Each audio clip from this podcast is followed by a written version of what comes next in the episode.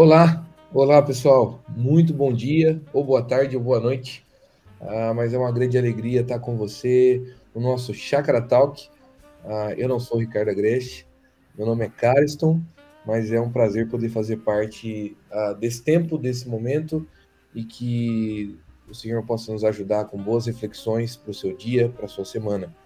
Ah, esse nosso podcast é de episódio número 111 e eu tenho a alegria de ter dois amigos aqui, companheiros de jornada, companheiros de trabalho, a pastor Ricardo Augusto e o pastor Tiago Jaqueto. Bom dia a vocês, meus amigos. Bom dia, Ricardo Augusto. Bom dia, Cariston. Bom dia, pessoal. Bom demais estar junto com vocês aqui em mais um Chakra Talk. Bom dia, Cariston. Bom dia, Augusto. Muito bom estar com vocês aqui, com o Carlos e com o pessoal que nos acompanha.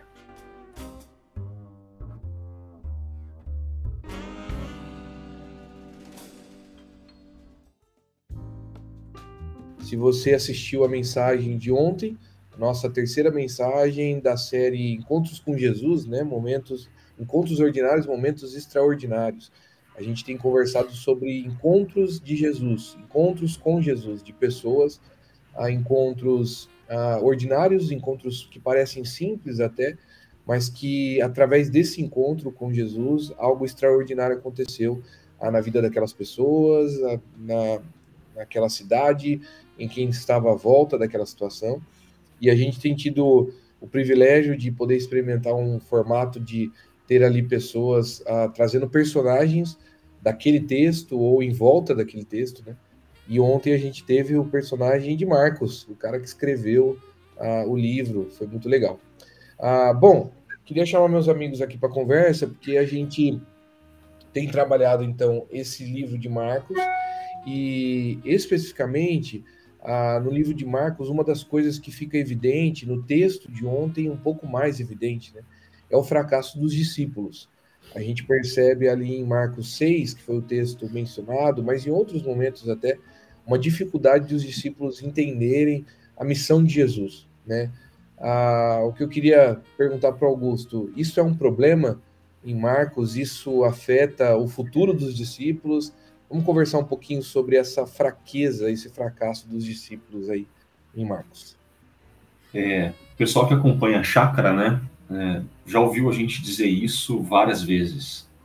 A Bíblia não esconde os fracassos, as falhas, as limitações de ninguém.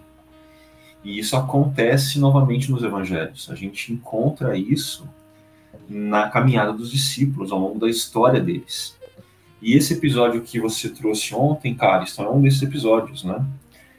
Mas ele é um episódio para mim que é, é muito significativo pensar nesse fracasso dos discípulos, porque os discípulos eles estão vindo numa ascendente. Uhum. Pelo menos a forma que Marcos vai trabalhando os capítulos anteriores, ali como o nosso Marcos, o personagem Marcos compartilhou naquele nosso cenário, na nossa cena, eles vêm crescendo. Jesus empodera, empodera eles e eles começam a experimentar de um tipo de sucesso ministerial.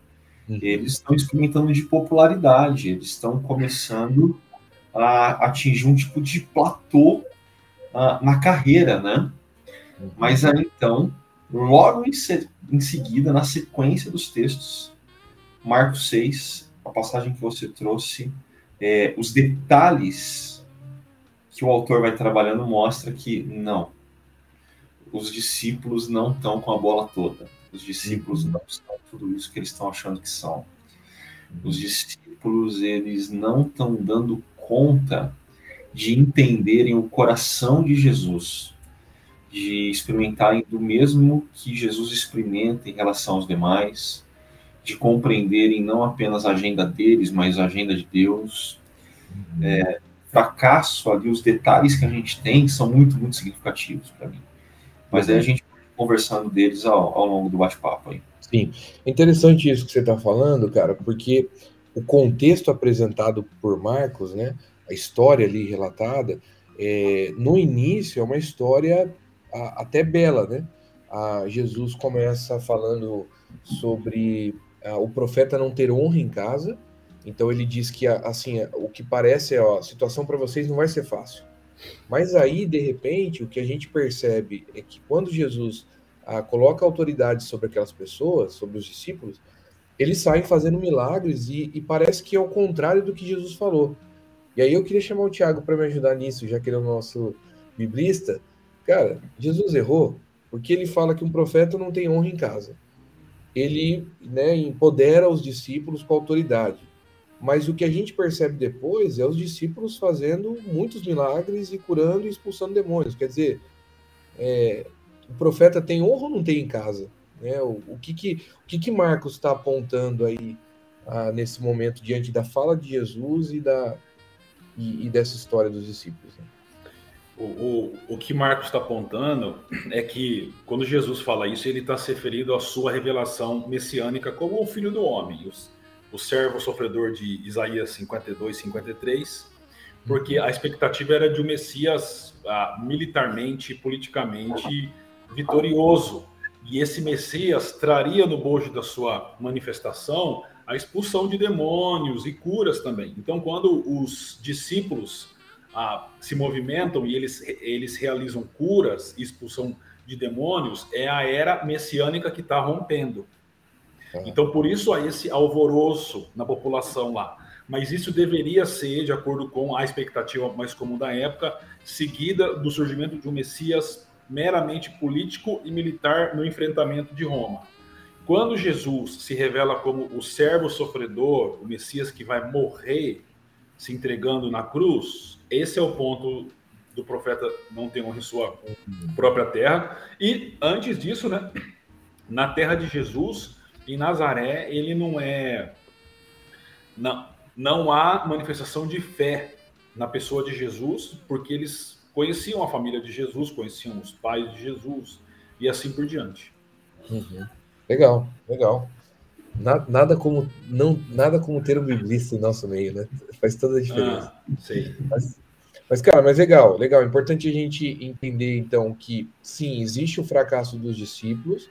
Ao mesmo tempo, é um texto onde Jesus, então, onde Marcos está relatando sobre um, um, uma vinda a, a, do Messias, né? através dessa palavra de Jesus. Uh, agora, aprofundando um pouquinho no nosso texto, a gente então, é, Marcos ali conta essas histórias, né? Os discípulos estão fazendo muitas coisas, eles estão sendo tão famosos que chega ao ponto de o rei Herodes achar que o João Batista tinha ressuscitado. Uma história interessante assim, porque o, o Marcos ele abre um parênteses aí, né? Ele ele aproveita para dizer sobre a fama dos discípulos e contar sobre a história de João Batista. Mas depois ele fecha esse parênteses dizendo: olha, o que eu estou querendo contar é que os discípulos estão tão, tão conhecidos, tão famosos pelo que eles estão fazendo, que chegou até no rei Herodes, né? chegou até a assustar a pessoas que tinham grande autoridade. Né? Mas o ponto do texto da multiplicação dos pães e peixes é quando a Jesus, então, é, recebe os discípulos, né? Os discípulos voltam, como o nosso Marcos ontem contou, né? Vem dar o feedback, vem dar é, mostrar o resultado do trabalho, né? E os discípulos então sentam com Jesus ali e começam, vão explicar para ele o que está acontecendo. Só que o texto vai relatar para a gente que eles estavam tão na correria, era tanta gente indo e vindo, que eles não tinham tempo nem para comer. Essa era a realidade deles, né? E aí a gente abordou rapidamente uma questão da, a, da agenda, né? Eu falei alguma coisinha sobre isso, mas eu queria abordar isso com, com Augusto, porque o que a gente tem ali naquele texto é, um, é uns discípulos com uma agenda a, tão corrida, tão cheia, e, e, e ao mesmo tempo parece que eles estão fazendo tudo certo. Mas no decorrer do texto a gente vai ver que não, que essa agenda não é. Até porque Jesus chama eles para o canto e diz: olha, é, vamos, vamos parar um pouquinho, vamos, vamos refletir um pouco, é, vocês precisam comer. Quer dizer, é, é, será que uma agenda cheia, mesmo com trabalhos ah, bons, né, mesmo fazendo bem, é realmente algo que Deus nos chamou para fazer? Eu queria ouvir um pouquinho de você, Augusto. O que você acha? Alisson, muito bom esse ponto aí, viu? É, mas eu vou aproveitar ele para dar os meus dois centavos de contribuição no que eu acho que tem a ver com esse fracasso dos discípulos. E, e, eu gostei muito quando Emmanuel entrou em defesa dos discípulos, porque eu, eu, eu acho justo tentar fazer essa defesa assim, né? Eu olho aquele texto, assim, geralmente, e eu sempre tento eu, eu, me reconheço nele, eu me identifico, assim, bom senso. Uhum. Tem muita gente, vai dar problema. Assim, a gente não tem como. Ah, vamos encontrar um caminho de bom senso para lidar com essa situação, né? Então eu me identifico com a, tentativa de justificar aqueles discípulos, porque é, é uma coisa que é um desafio para mim, né? Uhum. Mas quais seriam os fracassos, ao meu ver? O primeiro tem a ver com eles estavam experimentando um tipo de sucesso. Jesus empoderou, eles começaram a expulsar demônios assim como Jesus expulsava. Uhum. Eles começaram a curar pessoas assim como Jesus curava. Mas esse sucesso deles tinha a ver com algumas. com um range, com uma série de coisas que eles já tinham visto Jesus fazer. É, até o momento, naquela passagem, eles não tinham visto Jesus multiplicar pão. Uhum. O que eles tinham de é, background é Deus mandou maná para o povo no deserto, para que aquele povo não perecesse, para que aquele povo não passasse fome. Uhum. Mas eles, na experiência pessoal deles, eles não vislumbravam essa possibilidade de Deus agir é, de uma forma similar a essa. E aqui, para mim, tem um primeiro fracasso que a gente tem que tomar cuidado. Às vezes a gente esquece que Deus é aquele que pode fazer infinitamente mais do que nós pedimos ou pensamos. Uhum. Que Deus é aquele que surpreende a gente ao longo da história.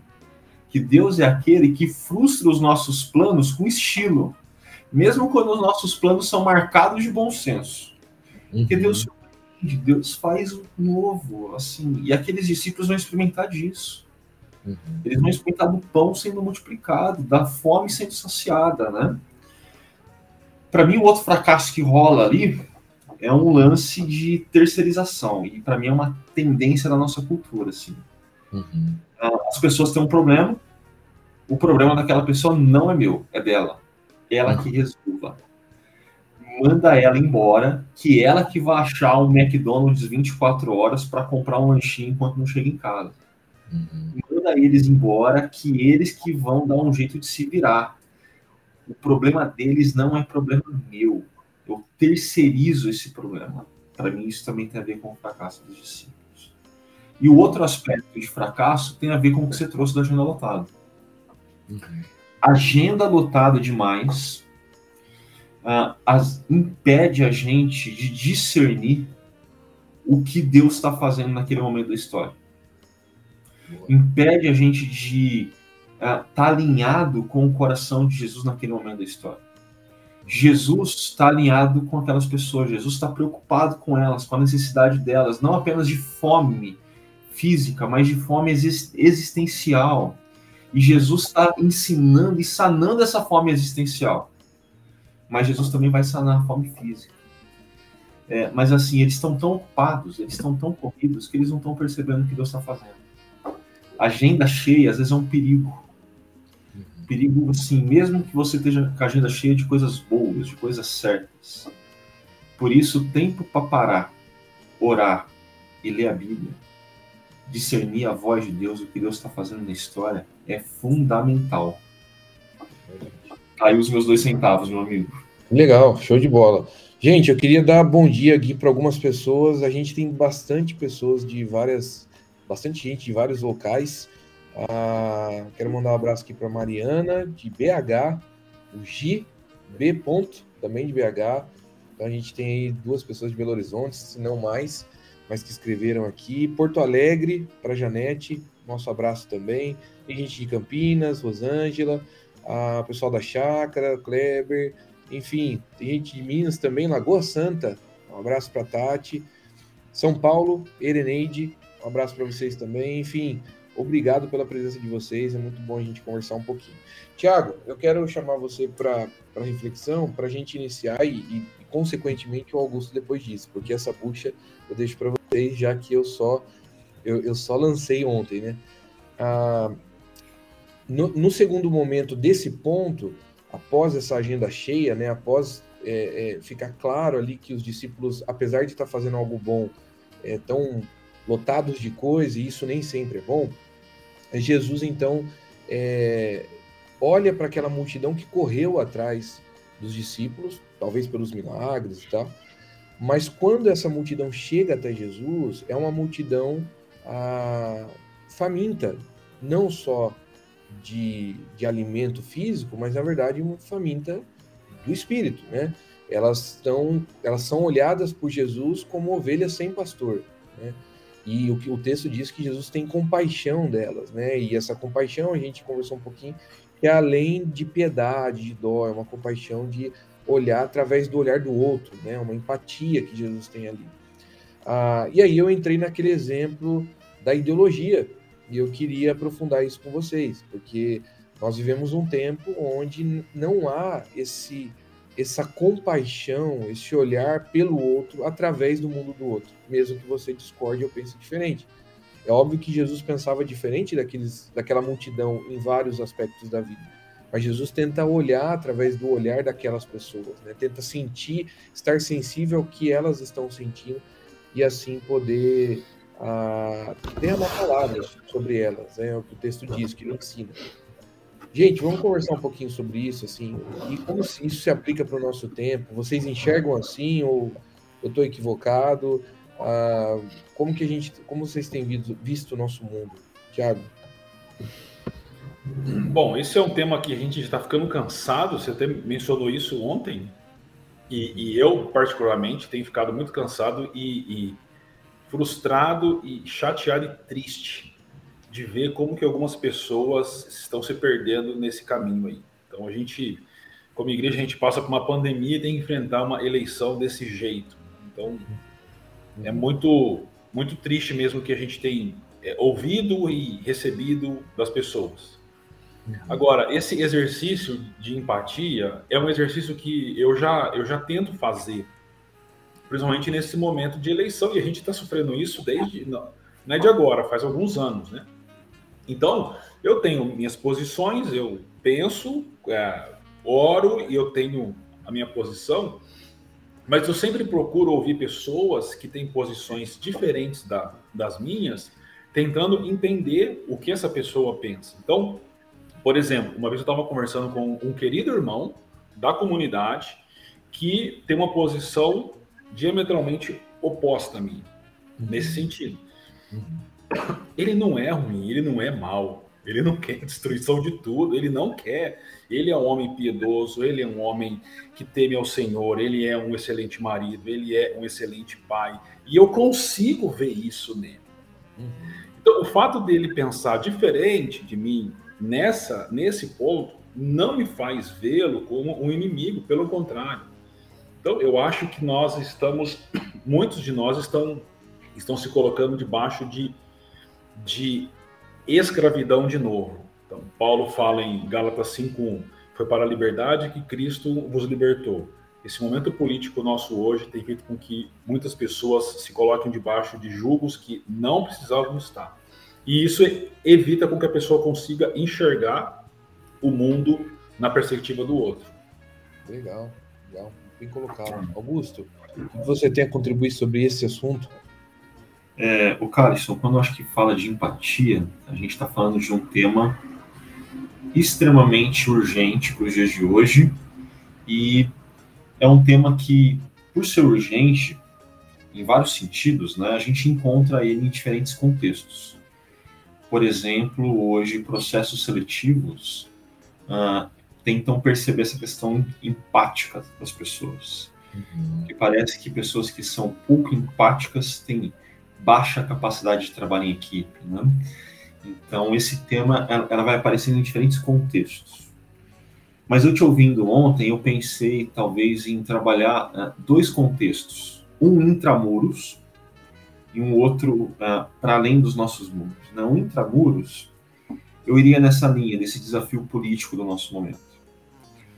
Porque intramuros a gente está lidando com o cenário que a gente vê lá fora de um, uma população polarizada e que nessa a empatia está faltando, se, é, se colocar no lugar do outro. E eu acho que isso é ainda mais dificultoso por conta do nosso contexto de redes sociais. Porque a gente está lidando com o outro a partir das postagens, a partir dos twitters, a partir de comentários é, isolados na rede. E aí aqui eu me lembro de dois casos diferentes, mas assim, eu vou citar os dois casos porque é a mesma história. Um que seria chamado do lulista, né? O outro seria do cara chamado de bolsonarista. Você olharia para as redes sociais desses dois irmãos em Cristo, você ia falar, meu, esses caras são isso. Eu até já conversei com esses dois, falando, nossa, isso pode mais, diminui, né?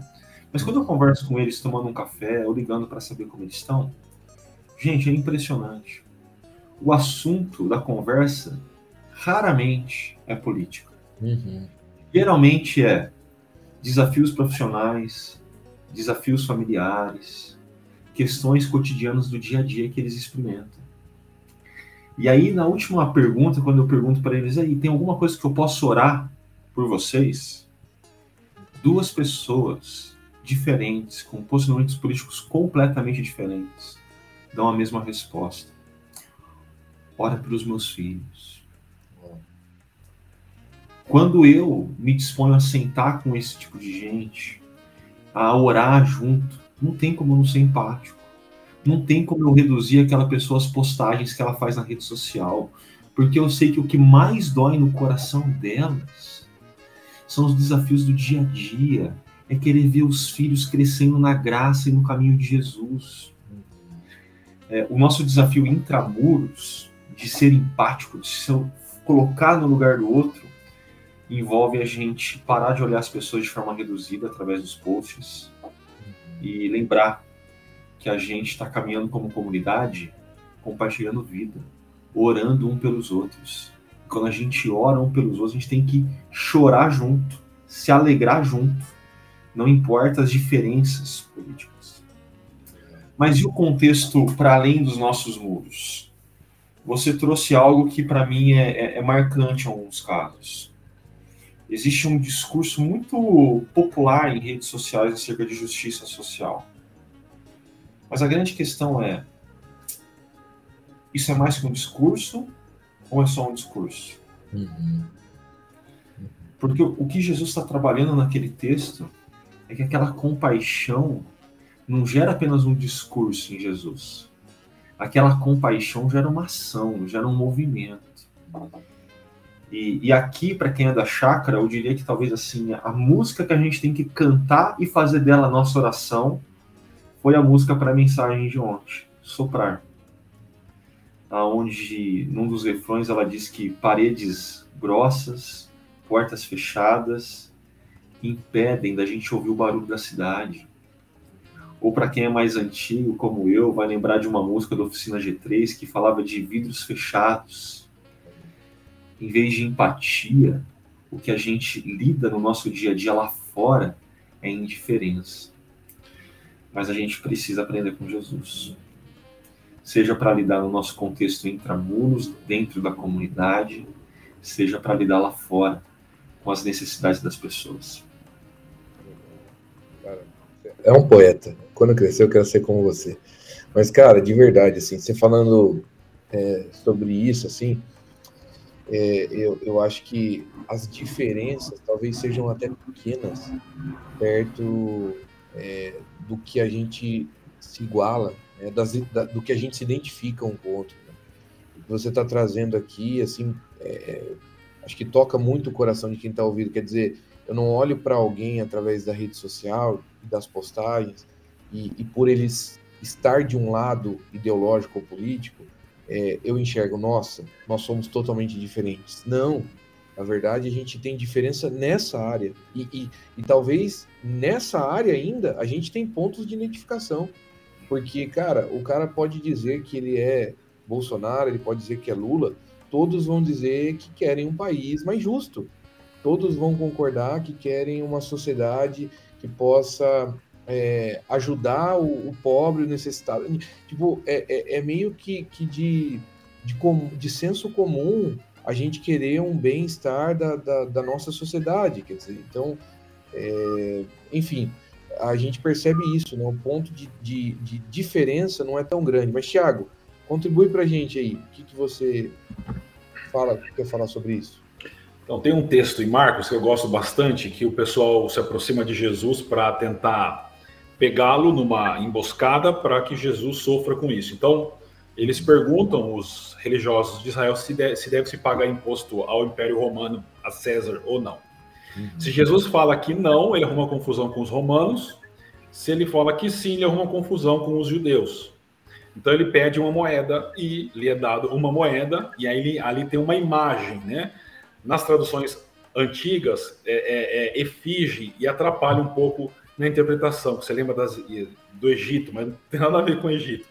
E aí Jesus pergunta: de quem é essa imagem? Aí eles dizem: é de César. Então a resposta de Jesus é: dê a César o que é de César e a Deus o que é de Deus.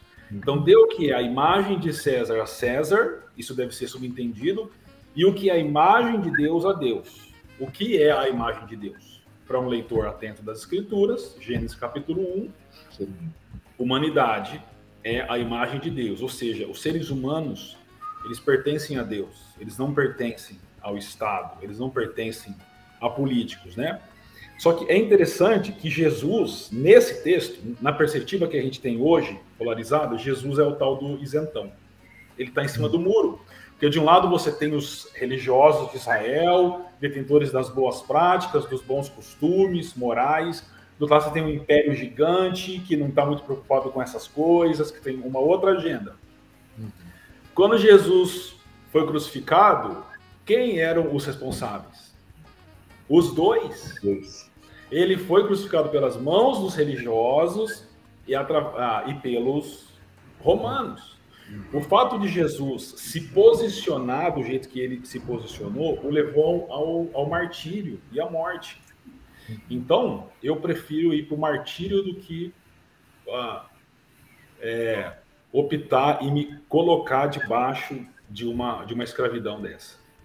E, e nesse sentido, eu, eu diria mais duas coisas assim nesse cenário político, olhem com empatia para os ditos isentões. Eles apoiam dos dois lados, gente. Tenham empatia com essa galera, tá? Porque a gente às vezes esquece que teve um número gigantesco de pessoas que nem sequer foram votar. Um número significativo de brancos e nulos. Não tem apenas ah, dois candidatos que arregimentaram muitos votos. Tem muita gente que não votou em nenhum deles. Ah, talvez a minha segunda fala seja mais ah, contundente não é simplesmente não reduz a pessoa às postagens dela. Não reduz uma pessoa ao voto dela. Uhum. Aquela pessoa tem muito mais. Tem uma história, tem sonhos, tem medos, tem dores. Uhum. Se dispõe a ser empático com todo mundo. E que esse contexto de eleição não seja um desafio no qual você é reprovado, seja um desafio onde você saia melhor onde você sai aprendendo a amar mais, a se colocar mais no lugar do outro, você saia cultivando mais a unidade da Igreja de Jesus. Uhum. Muito legal, mano, muito legal. E é interessante, Augusto, isso que a gente está falando, nesse primeiro ponto ainda, né, que a empatia de Jesus aqui, ela é expressada através das palavras, né? É, e você até mencionou aqui um pouquinho, mas eu queria ressaltar isso, né? uh, existe esse discurso positivo, né, de, de fazer ações. E antes que alguém diga, pô, mas então, então vocês estão falando que não deve se fazer? Não. O que a gente está dizendo é que antes de Jesus dar uma assistência, ele começa com a sensibilidade, com a compaixão, né? É, e a aplicação disso é, é aquilo que a gente está conversando nesse momento. Mas, fazendo a, a curva para esse segundo ponto, entendendo a, a compaixão à pessoa, né?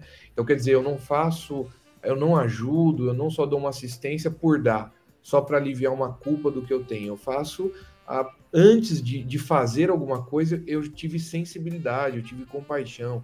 É isso que a gente está querendo dizer e que Jesus mostra nesse primeiro ponto. Antes de ele multiplicar o pão, ele está ouvindo aquelas pessoas e ensinando aquelas pessoas, que aliás são pessoas que estão perdidas e sem direção. E esse é um ponto que a gente tratou também, né? Se você olha para alguém politicamente e você acha que de repente ela está perdida, pessoas perdidas, pessoas que estão sem direção, a gente não exclui, não despreza e, e chuta a pessoa. A gente traz ela para perto, a gente chama para um café. É o que Jesus faz aqui. Então, como discípulos de Jesus, a, a, a, essa empatia em relação a alguém que pensa que está perdido, na nossa opinião, mesmo que seja política, né? É, é trazer para perto e conversar e sentir o que ela está sentindo para poder a ensinar alguma coisa, se é possível a gente ensinar diante desse tempo. Mas uma segunda, um, um segundo momento da, da nossa reflexão de ontem é justamente também a assistência, porque apesar das palavras e do ensino de Jesus, não fica só ali, né? E, e, isso tem até uma divisão, assim, os amigos podem conversar um pouquinho e me ajudar nisso, ah, mas eu lembro de no seminário a gente discutir sobre essa questão, né? Porque tem a ala mais do, do da pregação, então não, é a pregação que fala, é a palavra que faz, e não sei o que e tal, tal. E só isso, só isso, só a palavra, né? E tem o pessoal já mais da ala da assistência. Não, não, não adianta falar se não tiver ação. E aí é ação, ação, ação, e acabam focando só na ação também. O que a gente percebe nesse texto é Jesus equilibrando essas duas coisas: primeiro as palavras, depois a ação. Mas vamos falar especificamente da ação, Augusto e Tiago. Ah, nessa omissão dos discípulos, ah, eles olham para aquela multidão e diz: Jesus, manda o pessoal embora porque eh, já está tarde e eles não têm o que comer. É, e aí, a, a, um primeiro momento, Emmanuel até trouxe essa defesa, é, essa defesa né, dos discípulos, dizendo: é, eles na verdade estavam sendo legais com o pessoal, ele queria mandar eles embora preocupado com eles, né? Mas a gente vê no decorrer do texto que não é isso, o contrário, eles não estão preocupados com eles, né? É, e eu queria falar um pouquinho disso, como às vezes a nossa preocupação ou aquilo que gente, parece que a gente está fazendo algo bom pode, na verdade, ser uma isenção de responsabilidade. Né? E é o que a gente encontra logo depois no texto, onde os discípulos dizem: Nossa, mas será que a gente deveria gastar 200 denários com isso? Né? Enfim, Augusto, contribua conosco nesse sentido. Rapaz, pensar aqui. É, é, eu falo que eu me identifico com a defesa de Emmanuel aos discípulos, porque, de novo, assim, a minha tendência é me identificar com aqueles discípulos. É, eu olho para aquela proposta deles sendo uma proposta marcada por bom senso, por mais que seja um bom senso que está desconectado da agenda que Deus tem para aquele momento, do que Deus vai fazer naquele momento da história. Mas é, é, é interessante ver como Jesus repete esse tipo de, de padrão ao longo dos, da, da narrativa dos evangelhos. Como Jesus é constante em colocar a gente em situações de, de desafio, em situações onde o conforto acaba, uhum. onde a gente tem que se colocar numa posição de e agora? Jesus, para mim obedecer você, é, é aqui que eu faço. Porque eu, eu fico imaginando, assim, antes dos discípulos argumentarem, verbalizarem assim, vai ser preciso mais de 200 denários, eu fico imaginando a, a cabeça deles, assim, o que está se passando por detrás. É, se eu tivesse ali, eu, eu, não ia, eu ia começar a fazer conta, como eles fizeram. Eu ia estar, tá, meu Deus, Jesus, tá, mas e aí, como que a gente faz? Você deu o desafio, agora dá o como pra gente. Você deu um problema, aponta a solução. E, e é interessante que Jesus repete esse padrão de dar desafios sem necessariamente o como. Mas à medida que a história passa, que a jornada acontece, Jesus presente, ele vai mostrando o como para nós. Né? E o como de Jesus sempre envolve ação, sempre envolve a gente ter que se levantar, a gente ter que arregaçar as mangas, a gente ter que ir na direção de outros. A fé cristã é uma fé que serve a Deus através do serviço a outros. Mas nunca é fácil. É sempre desafiador. Eu preciso pensar mais nesse ponto, porque é um ponto rico demais. Legal. Não, e é isso mesmo, Augusto. Eu acho desafiador para nós. Mas, Tiago, ajuda-nos aí nesse sentido. É, que esses 200 denários era, era muito dinheiro, você sabe nos, nos informar sobre isso e, e e, e, o que isso significa, assim, é, é, é, possível a gente se omitir de modo encantador, né? Enfim, fale um pouquinho sobre isso. Olha, eu não sei exatamente quanto seriam 200 denários, posso até tentar achar aqui, mas era um bom dinheiro. Era um bom dinheiro, sim, para alimentar muita gente, né? Agora, quem, quem já assistiu aquele seriado The Chosen, é, nota, assim, que os discípulos, principalmente Pedro, ele sempre tenta cuidar da agenda de Jesus. Ele está preocupado onde Jesus vai, o que Jesus vai fazer e tal. E o Jesus do, do The sempre quebra a agenda dos caras, deixa os caras para trás. Parece que só Maria Madalena e mulheres e a sensibilidade que só elas têm, ela está sempre aberta assim para ver o que Jesus está fazendo e interessada nisso, né? De maneira muito sensível e interessante. É, então, eu acho que os discípulos eles vinham de um momento de euforia, que eles tinham o, o protagonismo no exorcismo, nas curas, e aí chega um momento em que Jesus começa a trazer o ensino para eles, né? E eles pensaram de modo lógico, realmente, dizendo: é, a, é, tem muita gente aqui, a gente não tem lugar para comida, não, não pode gastar dinheiro. Então, eu acho que superficialmente a intenção deles era boa, mas a agenda de Jesus era outra. E aí aqui está o ponto, eu acho. E, e por muitas vezes eu, eu, eu oro a Deus pedindo para que as minhas motivações não sejam escusas. Assim. Que a gente. Eu acho que nós somos, nós somos muito bons em apresentar motivações boas superficialmente. Mas se a gente adentra um pouco mais profundo, a gente vai perceber que elas não são tão honestas assim. Então, eu acho que a gente sempre tem que ter um pé atrás com o nosso coração. A gente sempre tem que ter um pé atrás com as nossas motivações, colocando diante de Deus e tentando ser muito honesto. Aqui, ó, a Ali e a, Pri, deve ser a Pri que está respondendo. É o, Ali, é o de honor. É o de honor. É. Ela falou que 200 denários equivalia a um ano de trabalho de um, de um trabalhador comum. Valeu, Pri. Ou o Ale, mas eu acho que é a Pri, porque o Ale deve estar ralando agora. Legal, legal. Aliás, vamos destacar aqui, se você tiver alguma pergunta, quiser trazer alguma colocação sobre esse assunto, uh, pode trazer no nosso chat. Mas o Bruno KB, ele diz o seguinte, sobre a compaixão, né, o primeiro trecho aqui que a gente estava ressaltando desse texto, me lembrei de Filipenses 2, 4, 5. Cada um cuide não somente dos seus interesses, mas também dos interesses dos outros, seja a atitude de vocês a mesma de Cristo Jesus. E ele continua, né? A palavra que origina a expressão ter o mesmo sentimento, atitude de Cristo, é pronel, que aponta para uma forma de regular a percepção interna com a atitude externa. E, e aí ele aplica, né? Conceber a mesma compaixão de Jesus e permitir que essa compaixão gere em nós a mesma atitude de Jesus para com as pessoas. Muito legal, Bruno. Rapaz, o cara já trouxe até grego aqui junto. Mas é isso, né? O Filipenses, eu acho que Paulo ali, ele revela um pouco disso que está acontecendo no texto de Marcos, né? É a atitude, a mesma atitude, o mesmo sentimento de Cristo Jesus. Muito legal. Que isso possa permitir que gere em nós essa atitude de Jesus para com as pessoas. Bom, mas falando desse ponto 2 de assistência, ah, nesse ponto 2, a gente tem também o, o nesse trecho ah, uma história interessante de quando Jesus, então, é, pergunta isso para os discípulos, né? Os discípulos dizem, ah, não sei se a gente deveria gastar tanto dinheiro com isso. Aí Jesus fala o que vocês têm, eles reúnem então cinco pães e dois peixes.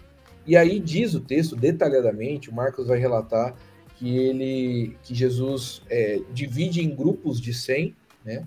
Aquele princípio de Jetro que o Ricardo Agreste sempre ressalta, né? Dividir em, em, em, em pedaços porque não vai não vai dar para uma pessoa só cuidar de todo mundo, né? Então ali você tem um, uma divisão ali no cuidado. Ah, e depois dessa divisão de grupo, diz o texto que eles se sentam ah, numa grama verde, né? E Marcos faz questão de destacar esse, esse, esse ponto. E aí eu quero trazer aqui o Tiago e dar honra a ele, que ele que contribuiu com essa parte para nossa mensagem ontem. Tiago, conta um pouquinho para a gente assim é, o que significa isso, o que Marcos está querendo dizer, o que Jesus está fazendo ali em relação ao Salmo capítulo 23, né? Então, obrigado, Carston. É, é, interessante o texto, porque eu sempre digo que escrever no século I não era fácil e não era barato. Então, Marcos, ele poderia dizer, e Jesus falou para todo mundo se assentasse. Beleza, todo mundo entender. Mas Marcos é muito detalhista, então todo mundo, todos se assentassem na grama verde. E antes, no texto, como você bem destacou ontem, é, Jesus viu aquele povo como ovelhas sem pastor. Então, sem sombra de dúvidas, o pano de fundo aí é o Salmo 23. E Jesus é o bom pastor que está apacentando e alimentando, cuidando daquelas ovelhas. E com relação aos cestos, aí a minha interpretação é um pouco diferente da sua. Mano. Porque tem duas multiplicações. Tem essa que você falou, que você usou o texto ontem para pegar, que é a primeira, que são 12 cestos. Uhum. Depois você tem uma segunda multiplicação que da qual sobram sete cestos. Doze é o número de Israel, é o número das tribos de Israel. O que ele está fazendo na minha leitura, né? Ah, na primeira multiplicação, ele está dizendo Jesus é o bom pastor de Israel. E na segunda, o número sete é o número sete dias da criação, é o número do todo. Então, o que ele está dizendo é Jesus, ele é o bom pastor de Israel e ele é também o bom pastor de todas as nações, né? Do mundo todo. Rapaz, muito Posso legal. fazer um meio de caminho aí? Diga. Tentar fazer uma posição conciliar entre você e o Tiago. entre um lado e outro. É. Ah, as escrituras são ricas demais, riquíssimas. E eu acho que uma das coisas que todos nós precisamos é, criar de hábito, à medida que a gente abre elas, que a gente vai para elas querendo ouvir a voz de Deus, é essa atenção aos detalhes. Essa imagem que o Jaquet diz, né, de que não era nem fácil nem barato. Então, se está lá, não está lá à toa. É, existem detalhes que a gente precisa se atentar. Existe riqueza por detrás desses detalhes, né? Mas é, eu, eu fico com as duas interpretações. Eu olho para aquela passagem e realmente eu vejo Marcos, ao longo dos seus evangelhos, trabalhando uma progressão. Então, na primeira multiplicação de, de pães, Jesus é o bom pastor de Israel. Na segunda, Jesus é o bom pastor para toda a criação. Eu, eu não tenho crise de olhar para esse aspecto macro que Marcos está trabalhando ao longo da narrativa. Mas eu também não tenho problema nenhum de olhar para essa primeira multiplicação e lembrar que tem 12 discípulos que estavam numa correria, sem tempo para comer. E que depois de eles terem visto o que Deus fez, apesar deles, do fracasso daqueles discípulos, eles terminaram com pão para eles. Uhum. Eles terminaram experimentando o pão diário que o bom pastor provê, não apenas de forma macro, mas de forma pessoal, na história deles. É, eu não tenho crise de falar que Marcos, mais uma vez, está acertando dois alvos contigo. Para mim, dá para conciliar sem problemas. Porque as nossas histórias individuais, pessoais, elas estão acontecendo dentro dessa história macro. Uhum. Deus cuida da nossa história pessoal, individual, mas ele cuida da história macro, da história de todo o cosmos. Então eu não tenho crise nenhuma. Espero que o pessoal que está acompanhando a gente também não tenha. Escolher um ou outro. Pode é, mas, mas, mas não precisa ter essa crise, até porque a razão de Jesus escolher 12 apóstolos, qual é? Sim, 12 tribos. Então, essas duas interpretações, elas se casam, né? Ou seja, o Ricardo Augusto é o isentão daqui. É isso que eu tô percebendo. Mas, ó, deixa eu falar uma coisa, algo muito legal, muito legal as reflexões de vocês. O, o, o Alê trouxe aqui uma pergunta que, que surgiu ontem para ele, ah, dizendo assim: até que ponto eu devo dar assessoria a alguém e não deixá-la em uma zona de conforto no qual ela passe a ficar dependente? Rapaz, e essa eu vou jogar para os meus amigos. Mas eu quero a, com, não completar, mas encher um pouquinho mais essa pergunta, porque é, no fim desses dois, dessas duas conversas, né, a ideia foi entender que a missão da igreja é tanto as palavras quanto a ação, né? Então a gente como igreja tem uma missão, né? é, é encher o mundo de palavras de Jesus, mas também encher com as ações de Jesus, é empatia nas palavras e empatia nas ações. E essa pergunta do Alê, eu, eu queria colocar esse pressuposto por baixo, porque acho que é uma pergunta importante, assim, até que ponto a gente deve assessorar, quer seja com palavras, quer seja com ação, né, é, até que ponto a gente deve investir na vida de alguém é, para que ela também não se torne de, dependente. Aqui eu acredito que ele está falando mais na assessoria, né, na assistência. Mas tem gente que é dependente também na parte espiritual, né, na parte das palavras. Né? Então, assim, como a missão da igreja é as duas coisas, é, eu queria que vocês falassem das duas, ou escolhessem uma, se vocês quiserem. Mas, assim, é, até que ponto a gente deve dar essa assessoria espiritual de palavras ou de assistência para não até a, sem que deixe a pessoa numa zona de conforto ou que ela passe a ficar dependente. Ricardo, começa com você. É, você começou comigo para me deixar na sinuca de bico, né? Então... Tem que mandar o Thiago começar, mas vamos lá. Gente, é, a primeira coisa que eu diria é que não tem uma regra, uma receita de bolo que fale você faz assim por tanto tempo e aí vai até aqui. Sim, você não tem isso com uma métrica exata, não tem uma receitinha, uma bula médica. O que a gente tem são princípios. O que a gente encontra ao longo das escrituras são princípios para isso. E princípios que envolvem sensibilidade e sabedoria. Tá?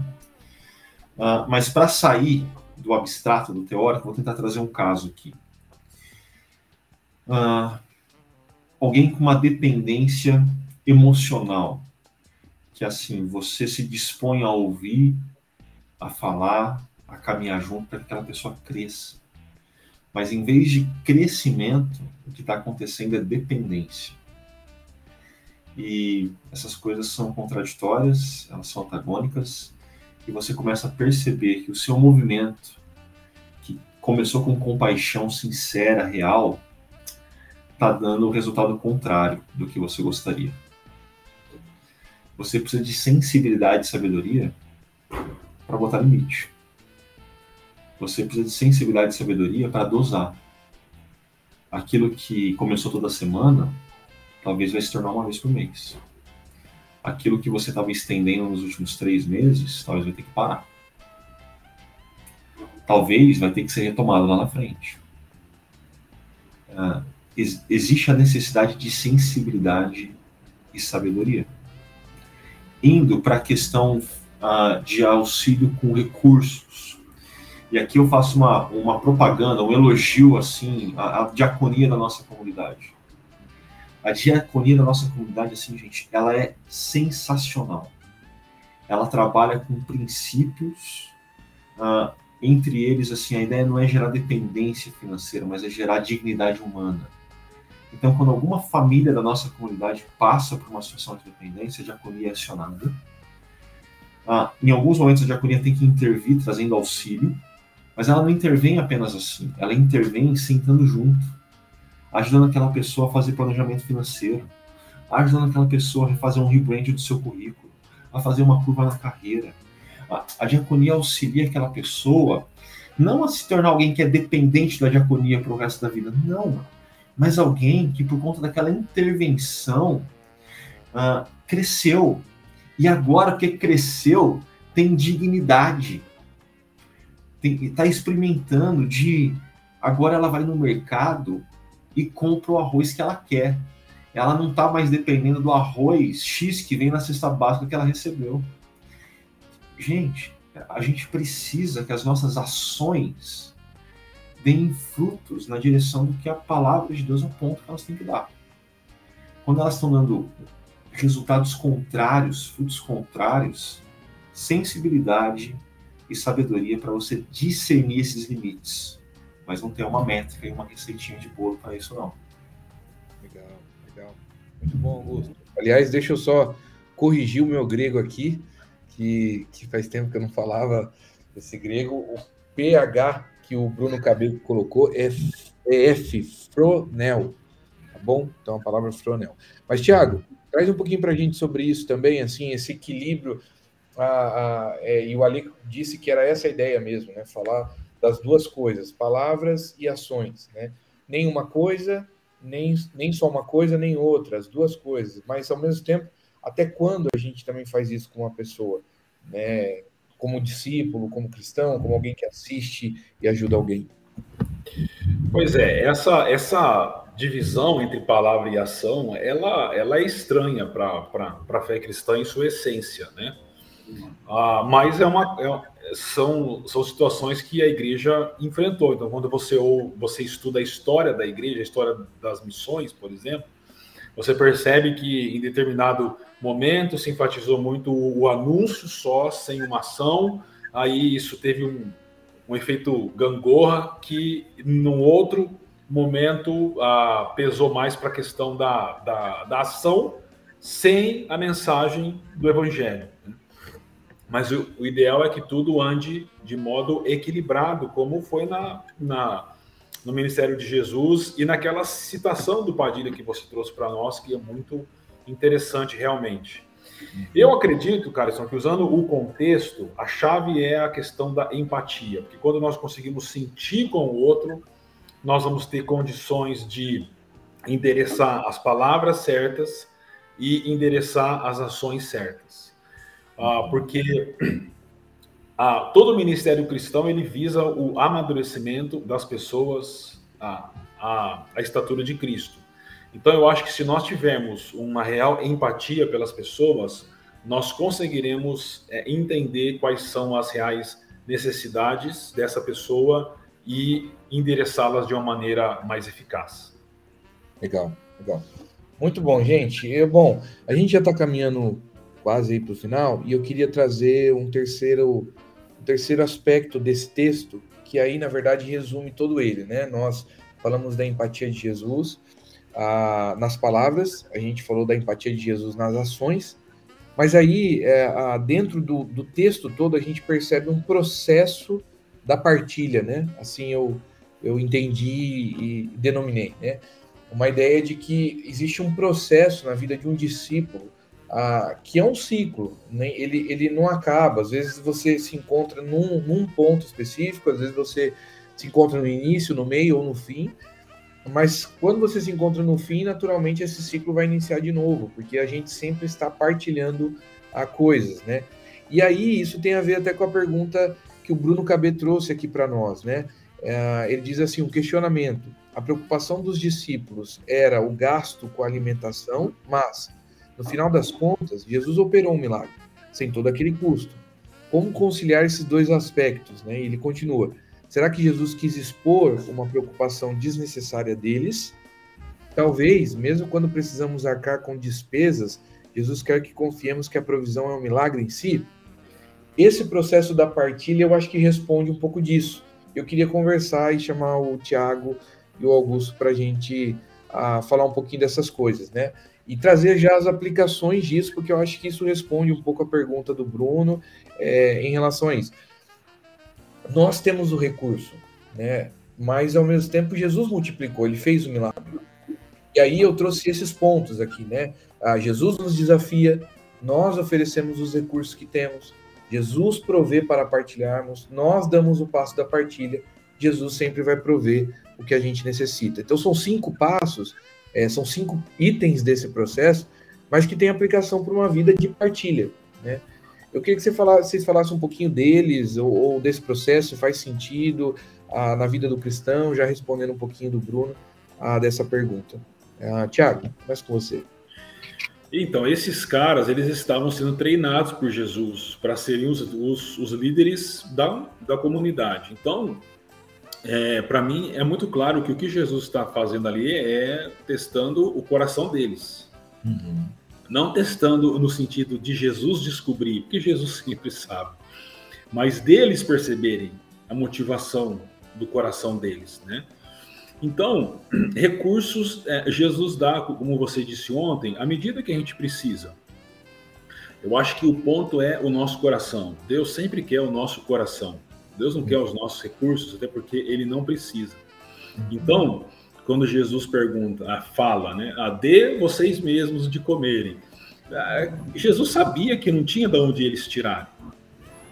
É, então, o que Jesus estava fazendo ali era expor o coração deles, no sentido de que eles ainda não tinham entendido que Jesus é o supremo pastor que cuida das suas ovelhas. Então, eu acho que a questão é o coração estar tá disposto. E aí, não importa se a gente tem muito ou pouco. O importante é um coração disposto e obediente. Legal, legal. Augusto, ah, você. Opa, além disso que o Thiago pontuou, que para mim assim é, é fundamental para a gente entender essa passagem, é, eu acho que olhar para essa passagem que a gente encontra nos outros evangelhos sinóticos também traz alguns detalhes interessantes. Uhum. Por exemplo, quando a gente olha para os outros evangelhos, aparece um menino na história. Aparece um menino com uma lancheira que tem cinco pães e dois peixes. Uhum. Eu fico imaginando assim os discípulos, pera, já que não tem dinheiro, vamos ver quem trouxe marmita, a gente junta todo mundo e faz uma divisão aqui, vamos ver o que, que vai dar. Aí rolou um desespero, porque só tinha a lancheira do menininho lá, cinco pães e dois peixes. Ah, e quando eu olho para esse tipo de detalhes que a história bíblica vai trazendo, pensando que eles nunca estão lá à toa, eu sempre penso, sempre há um custo. Aquele menino, ele teve que abrir mão dos cinco pães e dois peixes. Aquilo era o que eles tinham. Para os discípulos que estavam sem tempo de comer, ah, talvez aqueles cinco pães e dois peixes assim desse para dividir entre os doze e deixar os doze com um pouquinho menos de fome. Mas assim, entrega. É, é pouco, entrega. Uhum. Ah, dons e talentos que você tem são poucos, entrega. Ah, o, tempo que você tem, você considera pouco, entrega. Coloca o que você tem à disposição de Jesus, que Jesus vai pegar nas mãos dele vai dar graças e vai partilhar esse negócio. E aí você vai ver o milagre acontecer. Mas o milagre pode não ter tido o custo dos 200 denários. Mas o milagre teve um custo. Daquele pouco ter sido confiado para que Jesus surpreendesse. Eu acho que esse detalhe da história também não pode ser negligenciado. Legal. Legal, gente. E é isso, assim, que você que a você que fez parte aí desse momento com a gente, que está ouvindo e, e, compartilhando dessa, dessa mensagem, a, possa guardar essas aplicações para sua vida, para sua vida de discípulo, né? A Jesus ele desafia você, ele nos desafia, né? Não é a gente que é bom, capaz, é ele que faz, a, que nos impulsiona a fazer alguma coisa e foi o que Jesus fez com seus discípulos. Mas é a gente que oferece os recursos que temos como o Augusto pôs bem aqui, né? Mesmo que seja cinco pães e dois peixes, é o que a gente tem, ofereça a ele, né? E naturalmente, dentro do que o Bruno perguntou, Jesus vai prover para a gente partilhar. Então, mesmo que o que a gente tem é pouco, ah, ele vai fazer isso multiplicar. Quer seja dons, quer seja palavras, quer seja amor, perdão, quer seja assistência e recurso financeiro. Mas o ponto principal aqui, e o Tiago pôs bem, é que nós damos o passo da partilha. Né? O que Jesus está expondo ali dos discípulos é o coração deles. E a pergunta que Jesus faz para nós nessa reflexão é: qual é o nosso coração? Qual é a intenção do nosso coração em tudo isso? Né? Porque é a gente que vai dar o passo. Se Jesus multiplicou, se Jesus pegou o que a gente tinha que era pouco e fez muito, quem vai entregar? Quem vai fazer? É a gente. Né? Nós damos esse passo. E o ponto final que eu queria encerrar essa nossa reflexão é que Jesus prover o que a gente necessita. Então, se você estiver nos ouvindo e talvez diante do que a gente conversou sobre ideologia, sobre as guerras dessa a, da internet, das pessoas, você diz: eu não consigo, né? O meu coração está pesado, eu não consigo amar, é, é, tá endurecido, está tá fechado diante de tanto medo, trauma. Ah, eu quero te dizer, Jesus ele pode prover sim aquilo que você necessita, mesmo que seja amor, perdão e paz, ele fez isso na cruz. Mas ele também pode prover recursos para você ajudar alguém, mesmo que seja com pouco. É, o importante é que a gente, como igreja, uh, tem uma missão: ação e palavras, palavras e ações através da vida de Jesus e da empatia de Jesus. Gente, eu queria agradecer pela presença de vocês. Obrigado, Augusto, por poder fazer parte aqui. Quer deixar alguma palavrinha no final, pessoal? Opa, Vamos lá. É, te ouvindo ontem, cara, assim, para mim ficou muito claro que o desafio de Jesus é a gente ficar cientes e alinhados assim à agenda de Deus naquele momento da história. E a agenda de Deus envolve a gente ter compaixão, empatia, sofrer junto, chorar e rir junto. Envolve a gente se mover na direção do outro. E envolve a gente confiar que Deus está provendo que Deus está fazendo no nosso pouco muito. Então, obrigado por ter compartilhado a palavra ontem. Foi um privilégio para mim poder ser desafiado novamente a estar tá sensível à agenda de Deus e a esses pontos. Valeu, meu amigo. Tiagão, algumas palavras aí para encerrar?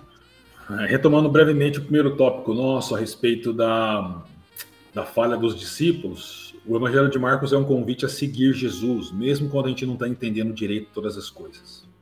Mesmo quando há dúvidas, incertezas, a gente não está compreendendo bem, a gente deve continuar seguindo Jesus. O Evangelho de Marcos é esse convite para seguir Jesus, mesmo em momentos assim, porque a gente nunca vai ter uma completa dimensão de todas as coisas. Né? Então, eu terminaria dizendo que a gente vive momentos muito difíceis, somos chamados para uma missão ah, muito especial.